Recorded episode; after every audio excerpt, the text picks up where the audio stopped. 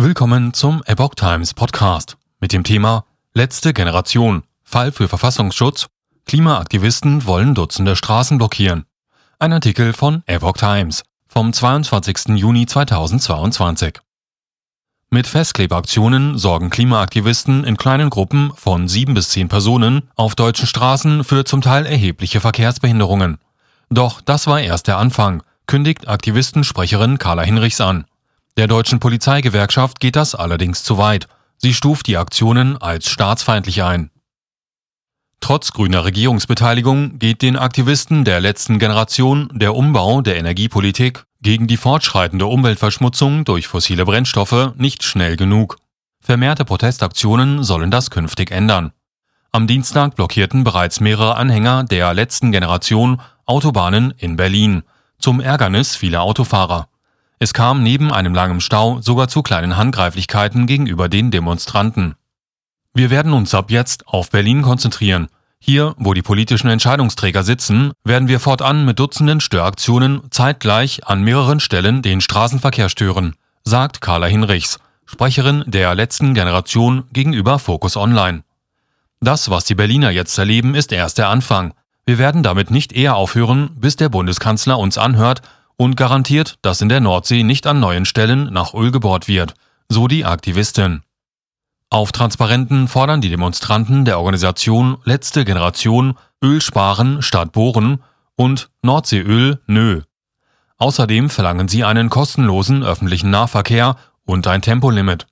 An Olaf Scholz gewandt verlangen die Protestler, lösen Sie Ihr Wahlversprechen ein, werden Sie zum Klimakanzler und sagen Sie Nordseeöl nö, es wird keine neuen Ölbohrungen in der Nordsee geben, heißt es auf Transparenten.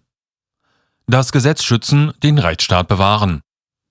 In einem offenen Brief der letzten Generation heißt es, wir sind weiterhin bereit, friedlich alles, unsere persönliche Sicherheit und gar Gefängnisstrafen zu riskieren, um unsere Gesellschaft aus diesem Klimanotfall herauszuführen. Mit ihren Aktionen wollen sie das Gesetz schützen, die Verfassung und den Rechtsstaat bewahren, schreiben sie. Wir tun das nicht gerne, sehen uns jedoch dazu gezwungen, da wir es als mildestes Mittel erachten, das uns nach Ausschöpfung aller anderen demokratischen Möglichkeiten bleibt, heißt es in dem Brief weiter. Fall für den Verfassungsschutz. Die Deutsche Polizeigewerkschaft fordert in einer Pressemitteilung den Einsatz des Verfassungsschutzes gegen letzte Generation.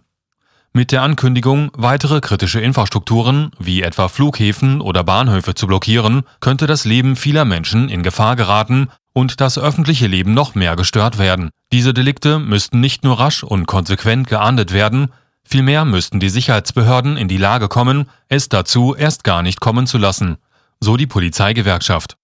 Hier geht es nicht um ein paar junge Spinner, die man wegtragen kann, sondern um konkret staatsfeindliches Handeln, das unterbunden werden muss so die Gewerkschaft. Die gezielte Beobachtung dieser Gruppierung ist deshalb angemessen und auch dringend geboten, schreiben sie weiter. Der Bundesvorsitzende der Polizeigewerkschaft Rainer Wendt erklärt dazu, Bislang hat sich der Rechtsstaat als eher hilflos und wenig ambitioniert gezeigt, was die Verhinderung der kriminellen Handlungen einer kleinen Gruppe angeht, die den Staat offen herausfordert und Menschenleben gefährdet. Und weiter, mit ihren Aktionen verbinden sie Forderungen auf konkretes Handeln gewählter Volksvertretungen und anderer Verfassungsorgane. Das allein ist schon strafbar und muss unterbunden und verfolgt werden. So der Bundesvorsitzende. Inzwischen gibt es bei der Berliner Polizei eine mittlere dreistellige Zahl an Ermittlungsverfahren, wobei es meist um Nötigung und Widerstand gegen Polizisten geht. Bislang gingen bei der Berliner Staatsanwaltschaft 65 Verfahren ein. Doch gebe es bisher in keinem Verfahren eine Entscheidung darüber, ob Anklage erhoben werden könne oder eine Einstellung des Verfahrens in Betracht komme, berichtet der Berliner Kurier.